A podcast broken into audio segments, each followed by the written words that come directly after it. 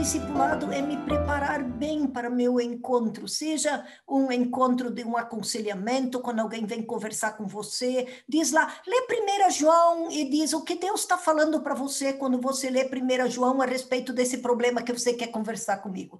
Responsabiliza a pessoa de fazer a parte dela. E daí ela vem conversar com você já com meia dúzia de resposta de Deus. Tem pessoas que vêm e nem leram dificilmente ela também vai fazer o que você vai dizer para ela no aconselhamento. Tem pessoas que nem aparecem, porque não leem. E dizem, eu também não vou, porque eu não li 1 João para ouvir Deus falar comigo. Então, procure ter sempre uma cultura de discipulado, tarefas prévias, anotar o que Deus fala para você. Abacuque diz, registra a visão.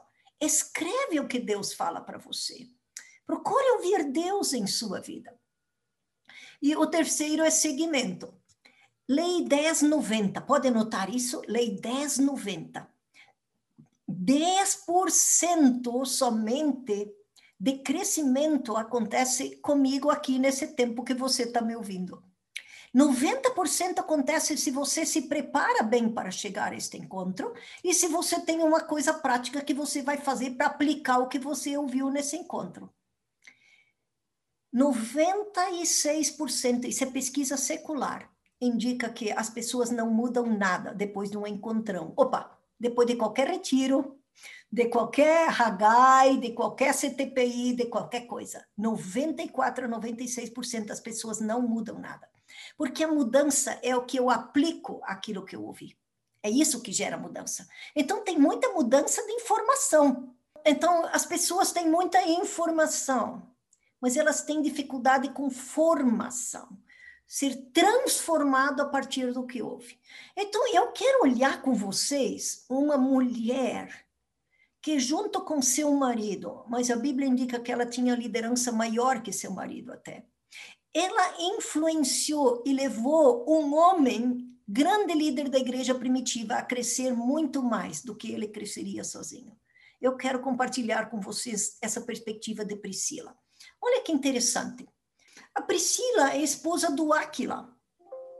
E ela é uma colaboradora de Paulo e ela é líder ela é líder e mestra. Ela tem dom de hospitalidade. Ela hospedou a igreja em sua casa, tanto em Roma como em Éfeso nós queremos olhar qualidades aqui, e no texto ali você tem vários textos bíblicos que depois eu encorajo você a ler com calma, mas eu quero olhar qualidades que descreve a Priscila. A primeira qualidade é a questão do casal. Ela trabalhou de mãos dadas com, com, com seu marido Áquila. Olha a sua Bíblia, Atos 18, 2 a 3. Se você tem uma Bíblia perto, Bíblia de um lado e material de anotação do outro. Vamos lá. Atos 18, nós vamos ler do 1 ao 4 logo, porque daí temos todo o texto bíblico. Depois disso, deixando Atenas, Paulo foi a Corinto. Lá encontrou um judeu chamado Áquila, natural do Ponto, recentemente chegado da Itália, com Priscila, sua mulher, porque o imperador Cláudio havia decretado que todos os judeus deviam sair de Roma. Paulo aproximou-se deles. E como tinham o mesmo ofício, Passou a morar com eles e ali trabalhava. O ofício deles era fazer tendas. E todos os sábados Paulo falava na sinagoga, persuadindo tanto judeus como gregos. Então ela recebe, recebe Paulo na casa dele, na casa dela, Priscila e Aquila recebe Paulo na casa deles. Mas é interessante aqui que sempre eles trabalham de mão dadas. Os, no, os nomes dos dois é o único casal que aparece o nome deles, gente. Então, esse negócio de achar que um vai competir com o outro, eu, o marido ou mulher, você, marido com sua esposa, você, esposa com seu marido, não precisa ter uma queda de braço. Eu acho lindo a exegese da palavra auxiliadora de Gênesis, Ézer. Esta palavra é usada para Deus. Salmo 46, onde, onde Martim Lutero faz o hino Castelo Forte, e diz: Deus é meu auxílio, Deus é o meu Ézer. Então, essa perspectiva de que aqui um é Ézer do outro, eu quero que você lembre aquele símbolo do infinito, aquele símbolo do oito deitado. Lembra do oito deitado, o símbolo do infinito? Quando você está aqui, você é Ézer de alguém, você se abaixa para alavancar e fazer a outra pessoa subir e voar, voar alto. Isso é ser Ézer. Efésios 5 diz que devemos nos sujeitar uns aos outros. Eu sempre liderei, desde os, os 15 anos eu conheci Jesus. E nos 17, 18, eu já estava liderando o movimento Encontrando a Área. Era uma coisa muito séria esse negócio. A gente era é tipo parto forceps, assim, nasceu e vamos embora, né? Vamos trabalhar. E, e, foi muito lindo. Eu fui, fui logo participando da equipe, da liderança, e fui, a coisa foi fluindo. Então, o que acontece? Eu sempre tive no lugar de cuidar dos outros. Eu queria ser Ézer para todo mundo. Porque enquanto eu era Ézer para todo mundo, ninguém precisava ser Ézer para mim. Quer dizer, eu sou forte, eu não preciso, eu, eu aguento, eu posso tudo. Que nada. Isso adoece a gente. Todos nós precisamos de pessoas. Até Adão. Adão estava lá com Deus. E não é que ele sentiu falta de alguém ao lado dele? Tinha Deus acima, os animais abaixo, mas não tinha ninguém ao lado dele, não tinha Ézer. Então Deus era Ézer para Adão, mas Adão, ele tinha necessidade, e Deus criou ele assim, de uma Ézer ao lado dele. Nós precisamos de pessoas. Precisamos de Deus e precisamos de pessoas. E aqui, Aquila e Priscila conseguem ser esse Ézer um para o outro. Um não ameaça o outro, não é uma queda de braço. Então, Priscila e Aquila são esses Ézer um para o outro. Que lindo! O único casal que Paulo cita, os dois juntos. Mas é interessante, Priscila era profissional, porque diz aqui, ó, uh, como tinham o mesmo ofício, aproximou-se deles, tinham o mesmo ofício. Priscila, então, também trabalhava como fazedoras de tenda. E aí a gente lembra de Provérbios 31. Ai, que ideal de mulher. Sabe o que eu mais gosto em Provérbios 31? É que ela tinha muitas servas. Que maravilha, Provérbios 31. Tem um monte de gente para te ajudar, passar roupa, lavar roupa, cozinhar. Oh, glória! Ia ser o paraíso na terra, né? Então, olha só, ela tem essa perspectiva de ser uma mulher aqui, ó, junto com o marido, respeitada, citada, vive um casamento aqui. Deviam ter suas pendenga, sei lá, eu também, mas eles vivem aqui um relacionamento que permitia um ser do outro sem um ameaçar o outro. Ela era profissional. E terceiro, ela ajudou a fundar a igreja de Corinto. Ela ajudou a fundar a igreja de Corinto em 52 antes de Cristo. Ah, desculpa, depois de Cristo, não antes de Cristo não dava, né, gente? Tá louco. Depois de Cristo. Ela era companheira de Paulo. Olha como Paulo diz ali, né? Que eles, ele foi morar com eles e ali trabalhava. E Paulo vai falar depois em Romanos que era colaborador deles. Paulo lida de igual para igual. Eles sabiam trabalhar em equipe. Assim como eles sabiam ser casal, também sabia trabalhar em equipe. E às vezes a gente sabe trabalhar em equipe. Sabe o que é equipe? Eu mando e vocês obedecem. Então, com Paulo, eles sabiam trabalhar em equipe, é meu colaborador. Que lindo quando nós estamos saudáveis em relacionamentos. Não quer dizer que não tem conflito, né? Porque, gente, Paulo também não era fácil, né? Então, mas eles, a gente tem que aprender a resolver os conflitos. Sempre nós vamos ter relacionamentos e vamos ter conflitos, gente. Só lá no céu nós não vamos ter. Aqui esquece. Sabe a palavra que a gente tem que aprender melhor? Aprender a pedir perdão. Eu gosto de um livro do Paul Tripp, que o título dele é assim: relacionamentos uma confusão que vale a pena. É isso aí, não é isso? É no casamento, é na igreja. A gente tem que aprender que o que sustenta os nossos relacionamentos não são nossos lindos olhos. É o perdão. Em algum momento nós vamos pisar na bola. Quando nos relacionamos com pessoas e temos que nos perdoar. E às vezes temos que aprender a perdoar a nós mesmos, porque a gente acha que a gente é tão bom, tão bom que nunca vai errar. E quando erra, se decepciona tanto primeiro com a gente mesmo que tem que aprender a se perdoar também. Então, ela ajudou a fundar essa igreja de Corinto e ela é colaboradora do Paulo, Romanos 16, 13. Bem, mas tem mais da Priscila. Ela foi uma líder da igreja primitiva. Aparentemente, Priscila tem um dom federal de liderança, gente, um dom grande de liderança. Apesar de viver numa cultura dominada pelos homens, o nome de Priscila aparece cinco, cinco das sete vezes que o nome dela, Yakila, é citado. O nome da Priscila aparece cinco vezes nessas sete vezes primeiro, antes de Aquila. Isso é uma indicação de liderança.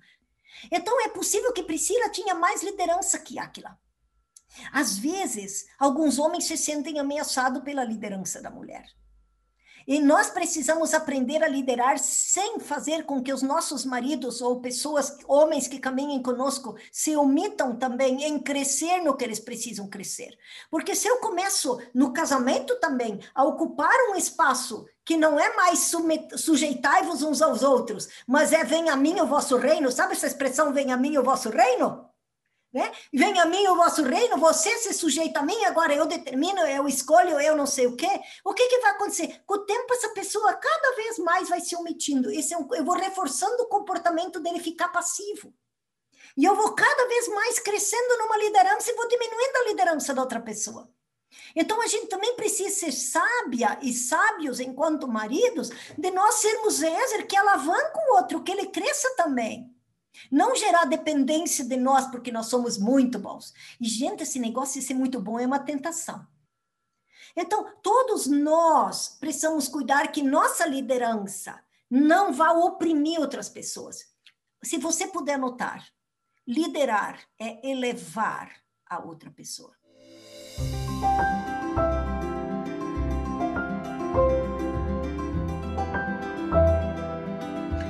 Mas que lindo que esta mulher é uma grande líder. Eu, eu amo olhar isso na palavra, porque eu amo olhar Pedro como líder.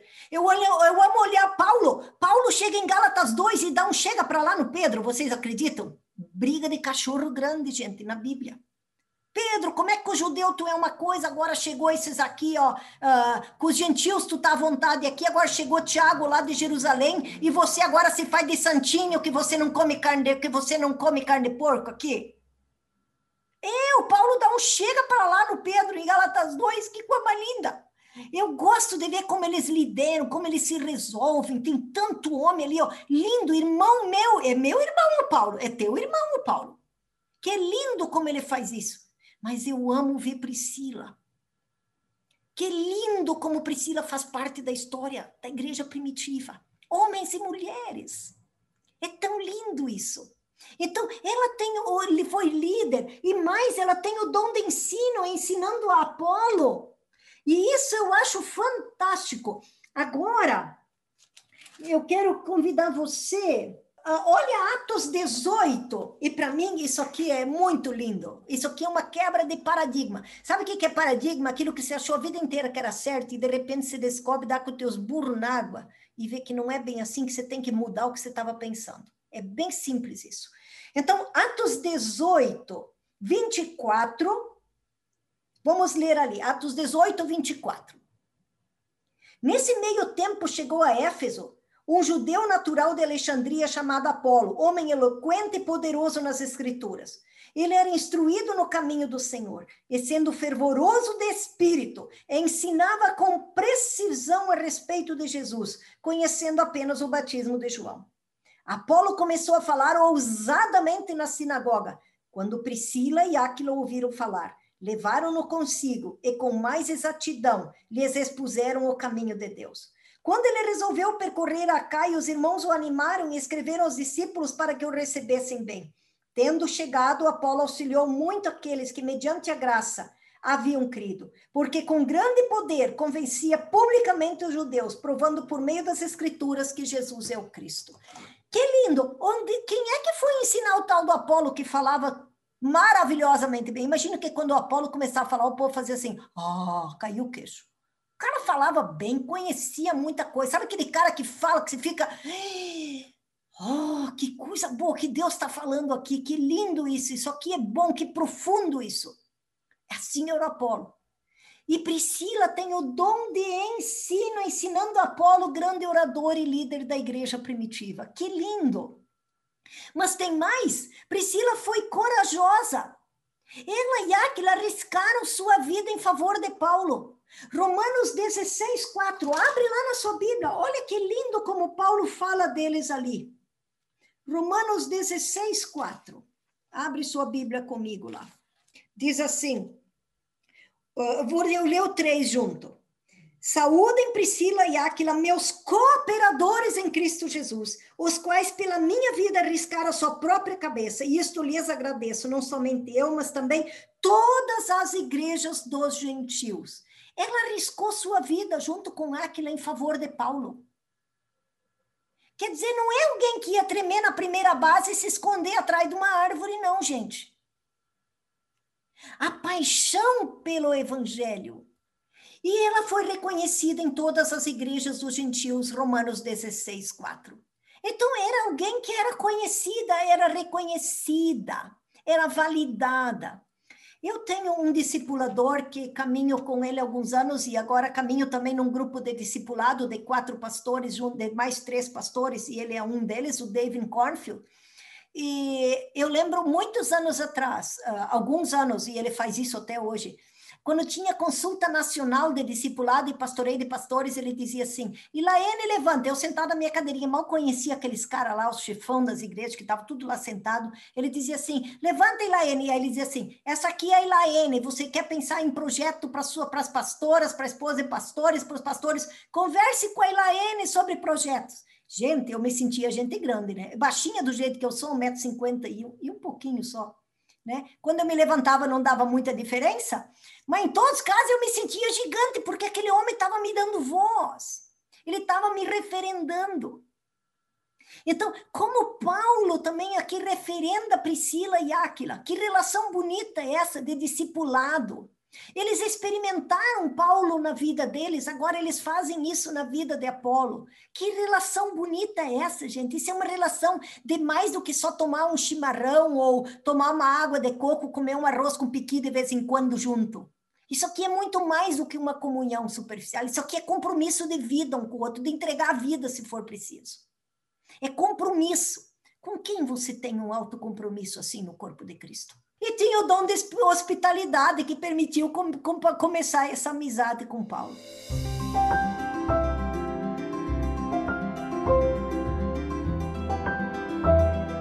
Então, olha só, gente, mas isso é uma transformação de dentro para fora. Isso não é mudar um hábito, dizer eu agora vou fazer diferente, pronto. Isso não funciona.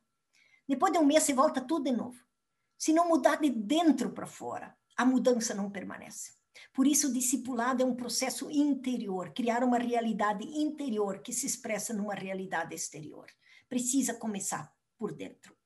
Então, essa amizade gerada ali por causa disso é o dom da hospitalidade que permitiu. E Litra aí, ela foi um pilar da igreja primitiva foi um pilar da igreja primitiva, hospedando a igreja em sua casa em Éfeso, em 56 depois de Cristo, 1 Coríntios 16 fala isso, e ela continuou como líder dessa igreja, sabe quantos anos depois, gente? É, ela fica ali 12 anos depois como líder dessa igreja, no ano 66, 67 depois de Cristo, em 2 Tessalonicenses 4:19 ela é citada de novo. Então, tanto Roma como Éfeso foram duas das sete sedes da igreja nos primeiros quatro séculos. Estabeleceu base, gente. Não é pouca coisa. Então, nós temos Paulo, nós temos Pedro, nós temos Apolo e nós temos Áquila e Priscila.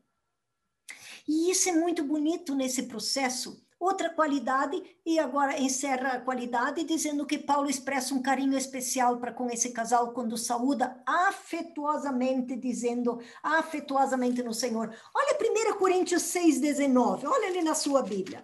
Diz assim: as igrejas da província da Ásia mandam saudações. Também Áquila e Priscila mandam cordiais saudações no Senhor, juntamente com a igreja que se reúne na casa deles. Que lindo isso! Então, o nome Priscila é um diminutivo de Prisca, podendo ser uma expressão de apelido ou carinho. No final de sua vida, Paulo encerra sua última carta com três versículos de saudações finais. Sentindo-se solitário e desamparado, o primeiro nome que ele indica é de Priscila, Prisca, 2 Timóteo 4,19, vai abrindo lá. Dê saudações a Prisca e Áquila e a casa de Onesíforos. Com isso, ela deve ter se emocionado, ela e Áquila, ao ler essas palavras de seu grande amigo, seu grande companheiro e seu grande colaborador. Estamos falando do que, gente?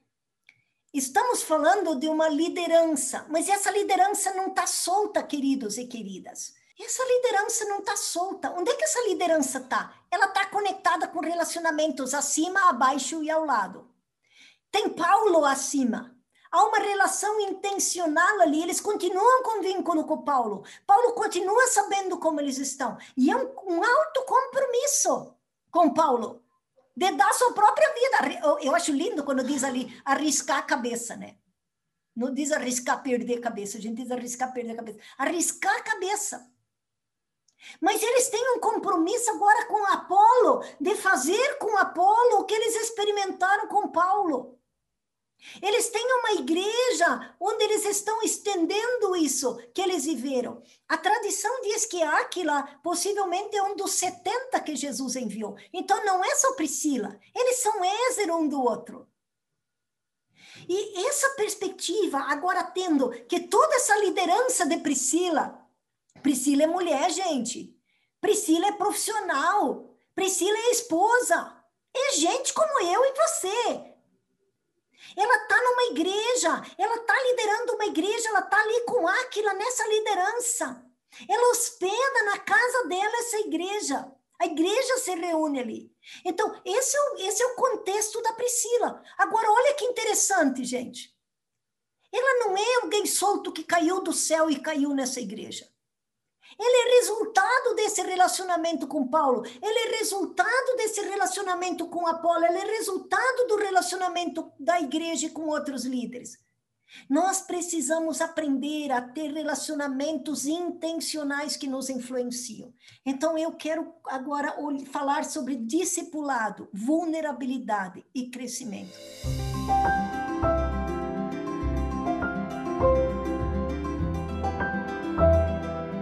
Se queremos crescer exponencialmente, se queremos fazer diferença, como Priscila e Áquila fizeram diferença, aí vem o texto que nós lemos antes de é, Atos 18, 1 a 4, que você pode depois ler de novo. A relação de Priscila com Áquila. É interessante aqui que é uma relação onde Áquila se mostra ser ensinável.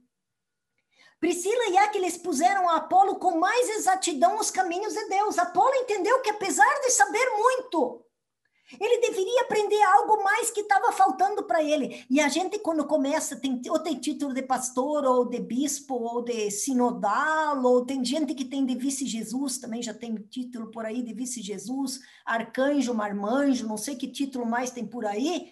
Já acha, eu não preciso mais aprender de ninguém. Você morreu se você acha que não precisa aprender mais nada de ninguém. Morreu.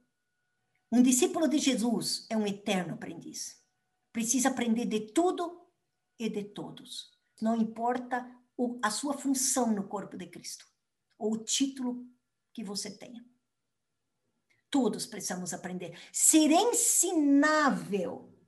Por isso, ele não poderia se colocar numa posição de sei tudo, eu sei bem, eu já sei falar, eu já tenho grande conhecimento.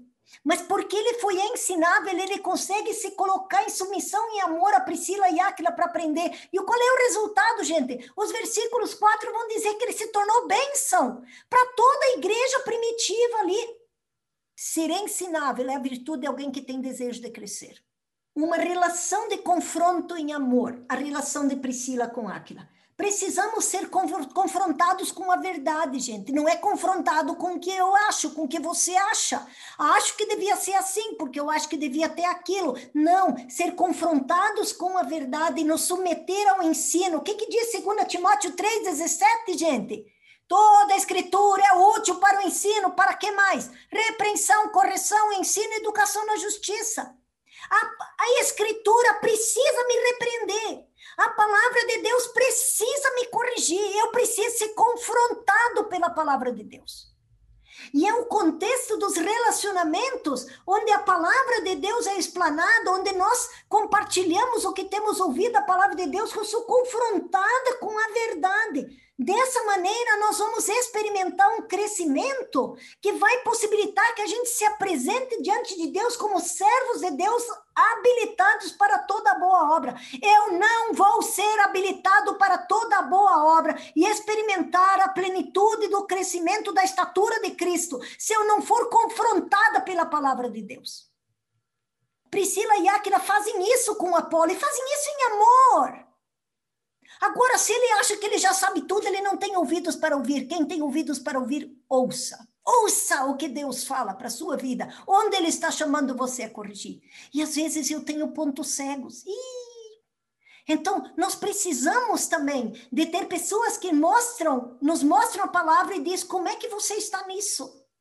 Como é que você está no descanso? Como é que você está com tempo de qualidade para a família? Como é que você está no seu devocional com Deus? Aquele fast food ou nem dá tempo de Deus falar com você porque você já deu no pé, porque tem que cozinhar feijão, lavar roupa, dar aula, sei lá o que tudo. Então, eu preciso de pessoas que me ajudam nesse confronto em amor e no contexto, então, desses relacionamentos, Apolo é confrontado com a palavra de Deus e ele identifica o que está faltando na vida dele, no ministério. E ele tem um desejo de crescer, ele tem intencionalidade em crescer. E falar em crescimento, quais são passos essenciais para um processo de crescimento?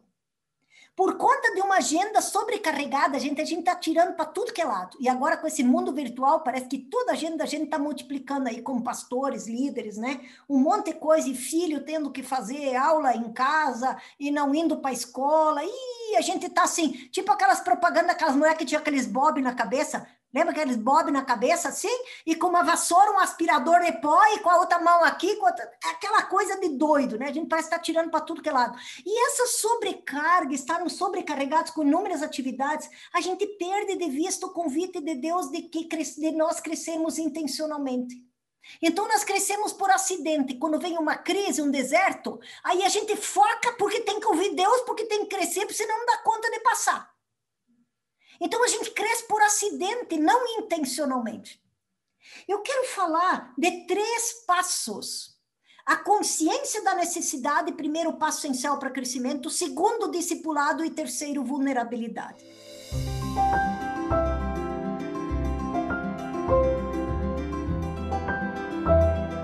O primeiro, consciência da necessidade.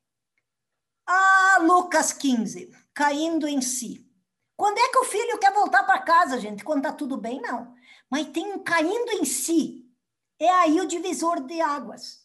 Então, em Lucas 15, 17, esse caindo em si é o resultado de olhar para a sua realidade. E ele faz o quê? Ele compara com a casa do pai.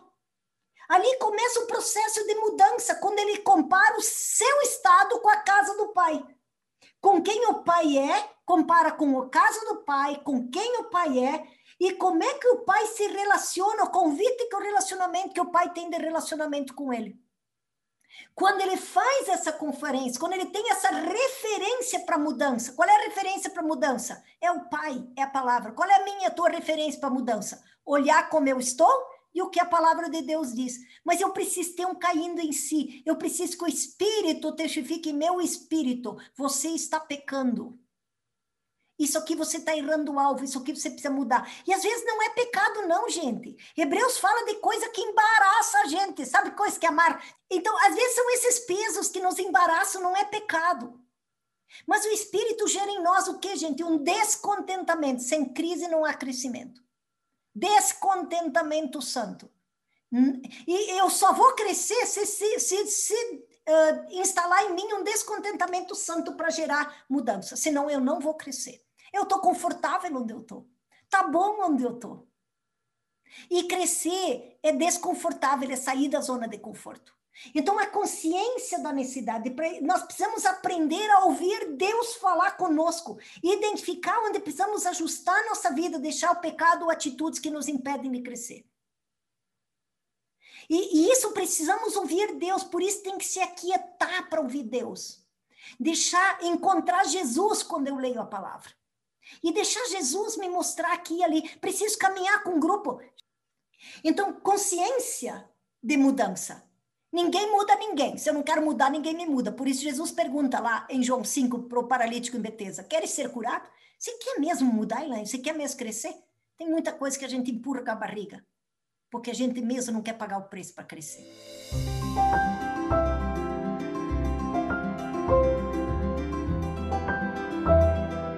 Segundo passo é o discipulado. Para experimentar o crescimento, é fundamental estar no relacionamento discipulado com pessoas que investem em nossa vida, assim como Priscila e Aquila fizeram com Apolo.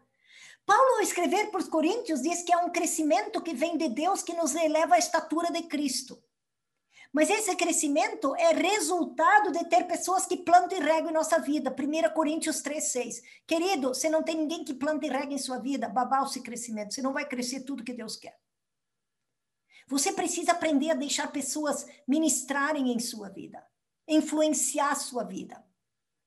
E para isso você tem que construir relacionamento confiança, porque esse negócio de se sentir invadido, eu sei como é que é isso. A vergonha de falar, então, para viver um crescimento intencional, nós precisamos ter pessoas e relacionamentos que nos permitem falar de nós, de nossas angústias, dores, necessidades, medos, pecados. 1 João 1, 7 diz: Se andarmos na luz como Ele está na luz, mantemos comunhão uns com os outros, e o sangue de Jesus nos purifica de todo pecado. Nós temos comunhão uns com os outros e nós temos espaço para falar de nós mesmos e trazermos para a luz aquilo que às vezes está uma vida inteira escondido. E é tão libertador isso. Que lindo. Glória a Deus. Pode dizer um aleluia aqui, né? Aleluia! Que lindo que Deus faz, né?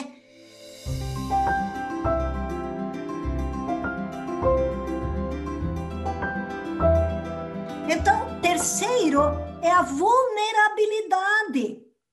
Em terceiro lugar, num relacionamento de discipulado que gera é, é, crescimento, é necessário ser ensinável e prestar contas em relação a áreas onde queremos crescer. Só dizer que eu vou mudar e não dizer se eu estou fazendo o que me propus para mudar ou não, não vai trazer crescimento. É preciso ser ensinável e prestar contas em relação às áreas onde queremos crescer. Isso é vulnerabilidade. Vulnerabilidade é ir além da transparência. Vulnerabilidade é ir além de falar de mim mesma. Eu posso falar de mim mesma?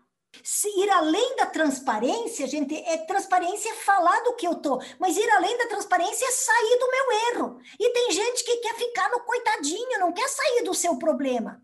Você diz para ele faz isso, ah, não vai dar certo, aquilo já tentei. Ih, coitado. Ó oh, céus, ó oh, vida, ó oh, azar. Então eu fico me vitimizando.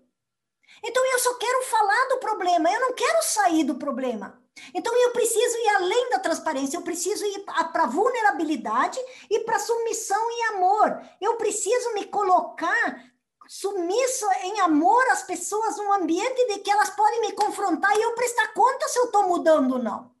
E isso, submissão e amor num grupo de discipulado, não tira minha responsabilidade no crescimento, mas é a interdependência.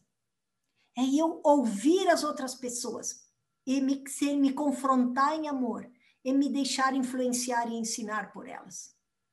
Então, com isso, gente, Apolo, ele estava convicto pela palavra de Deus que ele tinha uma necessidade de mudança. Priscila e Aquila disseram: você precisa mudar nisso, e pela palavra mostraram onde ele precisa mudar o que estava faltando para ele. Mas ele era alguém aberto a ser influenciado, ele era ensinável. Nós precisamos um relacionamento assim, um ambiente de graça e nos tornar influenciáveis. Então, com isso, Apolo pôde se tornar o homem que Deus queria que ele fosse. Que nós sejamos Priscilas e vocês, homens, possam ser Priscilos na vida de muitos outros e de muitas outras.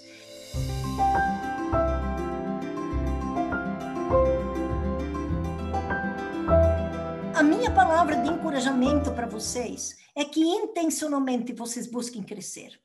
Busquem relacionamentos de pessoas, grupos de três, quatro, pastoras com pastoras, esposa de pastor com esposa de pastor, pastores com pastores, líderes com líderes, onde você possa construir um relacionamento assim que permite esse crescimento. É lindo que a liderança de Priscila, a liderança de Paulo, a liderança de Apolo não estava solto dentro da instituição. Eu sou fulano nessa igreja, eu sou nesse, cada um por si, Deus por todo. Não, eles tinham uma interdependência, eles tinham um relacionamento.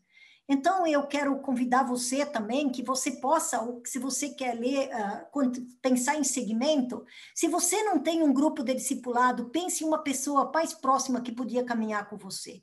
De que maneira você pode contatar essa pessoa e, e convidar ela para uma jornada de crescimento com ela? Como você pode crescer em seu nível de compromisso se você já tem um grupo de discipulado? Como isso se traduz em atitudes, comportamentos, prioridades? Não assim dizer eu vou fazer, eu vou crescer, eu vou orar mais. É o que de prático você quer fazer para realmente viver um crescimento intencional em sua vida. E se você quer, você mulher, como Deus chama você a influenciar outras mulheres e homens que vivem plenamente os propósitos de Deus para sua vida, como Priscila e Aquila influenciaram Apolo?